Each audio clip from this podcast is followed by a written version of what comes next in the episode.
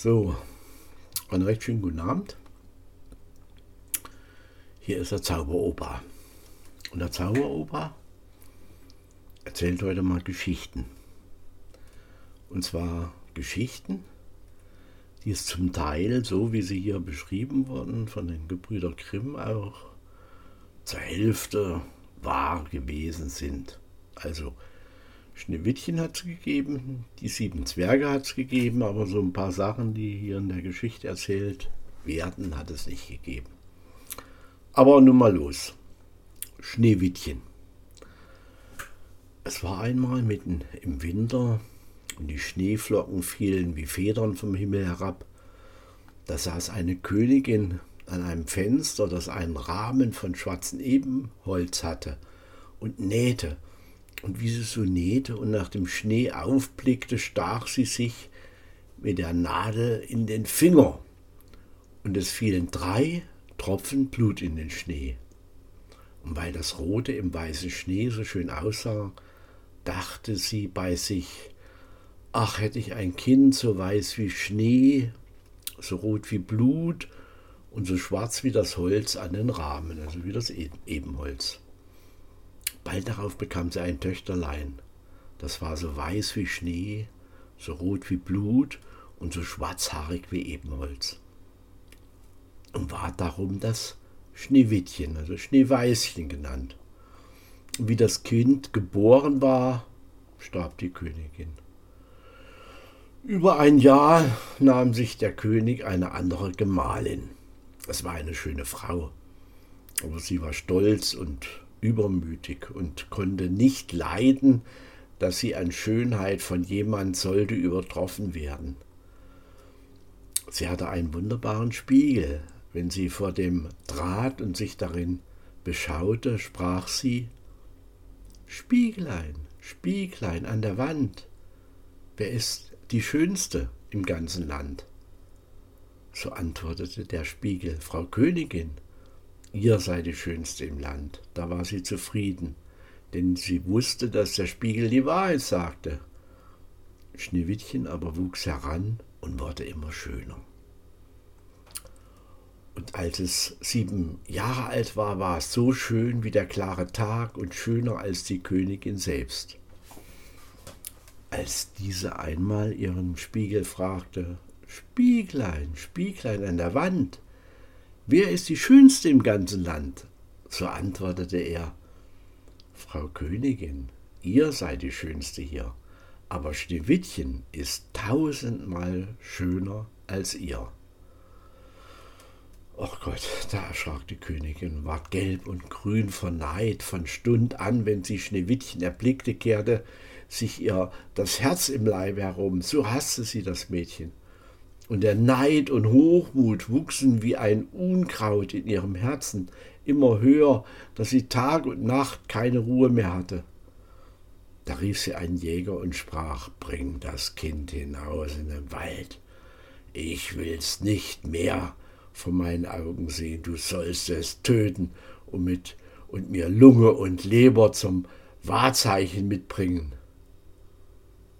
Der Jäger gehorchte und führte es hinaus. Und als er den Hirschfänger gezogen hatte und Schneewittchens unschuldiges Herz durchbohren wollte, fing es an zu weinen und sprach, ach lieber Jäger, lass mir mein Leben, ich will in den wilden Wald laufen und nimmermehr wieder heimkommen. Und weil es so schön war, hatte der Jäger ein Mitleiden und sprach, so lauf hin, du armes Kind. Die wilden Tiere werden dich bald gefressen haben, dachte er doch war es ihm, als wäre ein Stein von seinem Herzen gewälzt, weil er es nicht zu töten brauchte. Als gerade ein junger Frischling dahergesprungen kam, also Frischling, das ist ein kleines Schwein, ne? stach er ihn ab, nahm Lunge und Leber heraus und brachte sie als Wahrzeichen der Königin mit. Der Koch wusste sie in Salz kochen und das boshafte Weib aß sie auf und meinte, Sie hätte Schneewittchens Lunge und Leber gegessen. Ach Gott, nun war das arme Kind in den großen Wald Mutterseelen allein und war ihm so Angst, dass es alle Blätter an den Bäumen ansah und nicht wusste, wie es sich helfen sollte. Da fing es an zu laufen und lief über spitze Steine und durch die Dornen, und die wilden Tiere sprangen an ihr vorbei, aber sie taten ihr nichts. Es, äh, es lief so lange, nur die Füße noch konnten, bis sie bald, äh, wie die Füße noch konnten, und bis es bald Abend werden sollte, da sah sie ein kleines Häuschen und ging darin hinein, sich zu ruhen. In dem Häuschen war alles klein, aber so zierlich und reinlich, dass es nicht zu sagen ist, warum, weshalb, wieso. Es stand ein weißgedecktes Tischlein mit sieben kleinen Tellern, jedes Tellerlein mit feinen Löffelein, ferner sieben Messerlein und Gäblein und sieben Becherlein und an der Wand waren sieben Bettlein, also Betten nebeneinander aufgestellt und schneeweiße Lagen darüber gedeckt. Schneewittchen, weil es so hungrig und durstig war, aß von jedem Tellerlein ein wenig Gemüse und Brot und trank aus jedem Becherlein ein Tropfen Wein, denn es wollte nicht an einem allen alles wegnehmen. Hernach, weil es so müde war, legte es sich in ein Bettchen, aber keins passte. Das eine war zu lang, das andere zu kurz, bis endlich das siebente recht war und darin blieb es liegen, befahl sich Gott und stief ein. Als es ganz dunkel geworden war, kamen die Herren von dem Häuslein. Das waren die sieben Zwerge, die in den Bergen nach Erz hackten und gruben. Sie zündeten ihr sieben Lichtlein an, und wie es nun hell im Häuslein war, sahen sie, dass jemand drin gewesen war, denn es stand nicht alles so in der Ordnung, wie, es, wie sie es verlassen hatten. Der erste sprach, wer hat auf mein Stühlchen gesessen? Der zweite, wer hat von meinem Tellerchen gegessen? Der dritte, wer hat von meinem Brötchen genommen? Der vierte, wer hat von meinem Gemüschen gegessen? Der fünfte, wer hat von meinem Gäbelchen gestochen? Der sechste, wer hat mit meinem Messerchen geschnitten? Der siebente, wer hat aus meinem Becherlein getrunken? Dann sah sich der erste um und sah auf seinem Bett eine kleine Delle war, dann sprach er, wer hat in meinem Bettchen gelegen? Die anderen kamen gelaufen und riefen, in mein hat auch jemand gelegen. Der siebente aber, als er in seinem Bett saß, erblickte Schneewittchen, das drin lag und schlief.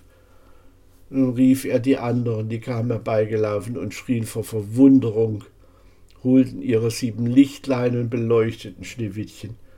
Ei, du mein Gott, ei, mein Gott, riefen sie was ist das Kind so schön? Und hatten so große Freude, dass sie es nicht aufweckten, sondern im Bettlein fortschlafen ließen. Der siebente Zwerg aber schlief bei seinen Gesellen, bei jedem eine Stunde, da war die Nacht rum. Als es Morgen war, erwachte Schneewittchen. Und wie es die sieben Zwerge sah, erschrak es. Die waren aber freundlich und fragten, wie heißt du? Ich heiße Schneewittchen, antwortete es. Wie bist du in unser Haus gekommen? sprachen weiter die Zwerge. Da erzählte es ihnen, dass seine Stiefmutter es hätte wollte umbringen lassen. Der Jäger hätte ihr aber das Leben geschenkt und da war es gelaufen den ganzen Tag, bis es endlich ihr Häuslein gefunden hatte. Die Zwerge sprachen, Willst du unseren Haushalt versehen, kochen, braten, betten, waschen, nähen und stricken, so willst du alles ordentlich und reinlich halten, so kannst du bei uns bleiben und es soll dir an nichts fehlen. Ja, sagte Schneewittchen, von Herzen gern und blieb bei ihnen. Es hielt ihnen das Haus in Ordnung. Morgens gingen sie in die Berge und suchten Erz und Gold. Abends kamen sie wieder und da musste ihr Essen bereit sein. Den Tag über war das Mädchen allein. Da wandten es die guten Zwerglein und sprachen: Hüte dich vor deiner Stiefmutter, die wird bald wissen, dass du hier bist. Lasst niemand herein. Die Königin aber, nachdem sie Schneewittchens Lunge und Leber glaubte gegessen zu haben, dachte nicht anders, als sie wäre wieder die erste und allerschönste, trat vor ihren Spiegel und sprach. Spieglein, Spieglein an der Wand, wer ist die schönste im ganzen Land? Da antwortete der Spiegel, Frau Königin, ihr seid die schönste hier, aber Schneewittchen über den Bergen, bei den sieben Zwergen ist noch tausendmal schöner als ihr. Da erschrak sie. denn sie wusste, dass der Spiegel keine Unwahrheit sprach und merkte, dass der Jäger sie betrogen hatte und Schneewittchen noch am Leben war. Und das sann und sann sie aufs Neue, wie sie es umbringen wollte, denn solange sie nicht die Allerschönste war im ganzen Land, lief ihr der Neid, ließ ihr der Neid keine Ruhe. Und als sie endlich etwas ausgedacht hatte, färbte sie sich das Gesicht und kleidete sich wie eine alte Krämerin und war ganz unkenntlich. In dieser Gestalt ging sie über die sieben Berge zu den sieben Zwergen, klopfte an die Türe und rief Schöne Ware, Pfeil, schöne Ware, Pfeil. Schneewittchen guckte zum Fenster raus und rief Guten Tag, liebe Frau. Was habt ihr zu verkaufen? Gute Ware, schöne Ware, antwortete sie. Schnürriemen von allen Farben und holte einen hervor, der aus bunter Seide geflochten war. Die ehrliche Frau kann ich hereinlassen, dachte Schneewittchen, riegelte die Türe auf und kaufte den hübschen Schnürriemen. Kind, sprach die Alte, wie du aussiehst, komm, ich will dich einmal ordentlich schnüren. Schneewittchen hatte kein Arg, stellte sich vor sie und ließ sich mit den neuen Schnürriemen schnüren. Also Schnürriemen ist ein Gürtel, ne? Aber die Alte schnürte geschwind und schnürte sich so fest, dass dem Schneewittchen der Atem verging und es tot hinfiel. Nun bist du die Schönste gewesen, sprach sie und eilte hinaus. Nicht lange darauf zur Abendzeit kamen die sieben Zwerge nach Hause, aber sie erschraken, als sie ihr liebes Schneewittchen auf der Erde liegen sah, und es regnete und bewegte sich nicht, und es regte und bewegte sich nicht, als wäre es tot. Sie hoben es in die Höhe, und weil sie sahen, dass es zu fest geschnürt war, schnitten sie den Schnürriemen entzwei ja, da fing es ein wenig an zu atmen und ward nach und nach wieder lebendig. Als die Zwerge hörten, was geschehen war, sprachen sie, die alte Krämerfrau war niemand als die gottlose Königin. Hüte dich und lass keinen Menschen herein, wenn wir nicht bei dir sind. Das böse Weib aber, als es nach Hause kam, ging vor den Spiegel und fragte Spieglein, Spieglein an der Wand, wer ist die schönste im ganzen Land? Da antwortete er, wie sonst, Frau Königin, ihr seid die Schönste hier, aber Schneewittchen hinter den Bergen bei den sieben Zwergen ist noch tausendmal schöner als ihr. Ach Gott, als sie das hörte, rief, lief ihr alles Blut vom Herzen, so erschrak sie, denn sie sah wohl, dass Schneewittchen wieder lebendig geworden war. Nun aber, sprach sie, will ich etwas aussinnen das dich zugrunde richten soll mit Hexenkünsten, die sie verstand, machte sie einen giftigen Kamm. Dann verkleidete sie sich und nahm die Gestalt eines anderen alten Weibes an. So ging sie hin über die sieben Berge zu den sieben Zwergen, klopfte an die Türe und rief: Gute Ware, Pfeil, gute Ware, Pfeil. Schneewittchen schaute heraus und sprach: Geht noch weiter, ich darf niemand da reinlassen. Das Ansehen würde doch erlaubt sein, sprach die Alte, zog den giftigen Kamm heraus und hielt ihn in die Höhe. Da gefiel er dem Kinde so gut, dass es sich betören ließ und die Türe öffnete. Als sie des Kaufs einig waren, sprach die Alte, nun will ich dich einmal ordentlich kämmen. Das arme Schneewittchen dachte an nichts und ließ die Alte gewähren, aber kaum hatte sie den Kamm in die Haare gesteckt, als das Gift drin wirkte und das Mädchen ohne Besinnung niederfiel. Du Ausbund von Schönheit, sprach das boshafte Weib, jetzt ist es um dich geschehen und ging fort. Zum Glück war es aber bald Abend, wo die sieben Zwerge nach Hause kamen. Als sie Schneewittchen wie tot auf, Erde liegen, auf der Erde liegen sahen, hatten sie sogleich die Stiefmutter in Verdacht, suchten nach und fanden den giftigen Kamm, und kaum hatten sie ihn herausgezogen, so kam Schneewittchen wieder zu sich und erzählte, was vorgegangen war. Da wandte sie Schneewittchen noch einmal auf, auf der Hut zu sein und niemand die Türe zu öffnen. Tja, die Königin stellte sich daheim vor den Spiegel und sprach: Spieglein, Spieglein an der Wand, wer ist die Schönste im ganzen Land? Da antwortete er wie vorher, Frau Königin, Ihr seid die Schönste hier, aber Schneewittchen hinter den Bergen, bei den sieben Zwergen, ist noch tausendmal schöner als ihr. Als sie den Spiegel so reden hörte, zitterte und bebte sie vor Zorn. Schneewittchen soll sterben, rief sie, und wenn es mein eigenes Leben kostete. Darauf ging sie in eine verborgene, einsame Kammer, wo niemand hinkam und machte da einen giftigen, giftigen Apfel. Äußerlich sah er schön aus, weiß mit roten Backen, dass jeder, der ihn erblickte, Lust danach bekam, aber wer ein Stückchen davon aß, der musste sterben. Als der Apfel fertig war, färbte sie sich das Gesicht und verkleidete sich als eine Bauersfrau. Und so ging sie über die sieben Berge zu den sieben Zwergen. Sie klopfte an, Schneewittchen steckte den Kopf zum Fenster raus und sprach, ich darf keinen Menschen einlassen. Die sieben Zwerge haben mir's verboten. Mir auch recht, antwortete die Bäuerin. Meine Äpfel will ich schon loswerden. Da, einen will ich dir schenken. Nein, sprach Schneewittchen, ich darf nichts annehmen. Fürchtest du dich vor sprach die Alte. Siehst du, da schneide ich den Apfel in zwei Teile. Den roten Backen isst du, den weißen will ich essen. Der Apfel war aber so günstig gemacht, dass der rote Backen allein vergiftet war. Schneewittchen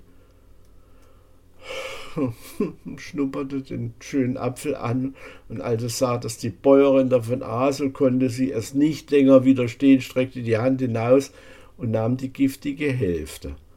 Kaum hatte sie einen Bissen davon im Mund, so fiel es tot zur Erde nieder.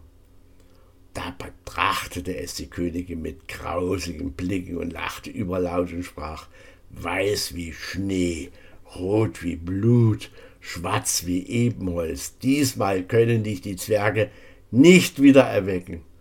Und als sie daheim den Spiegel befragte, Spieglein, Spieglein an der Wand, wer ist die Schönste im ganzen Land? So antwortete er endlich.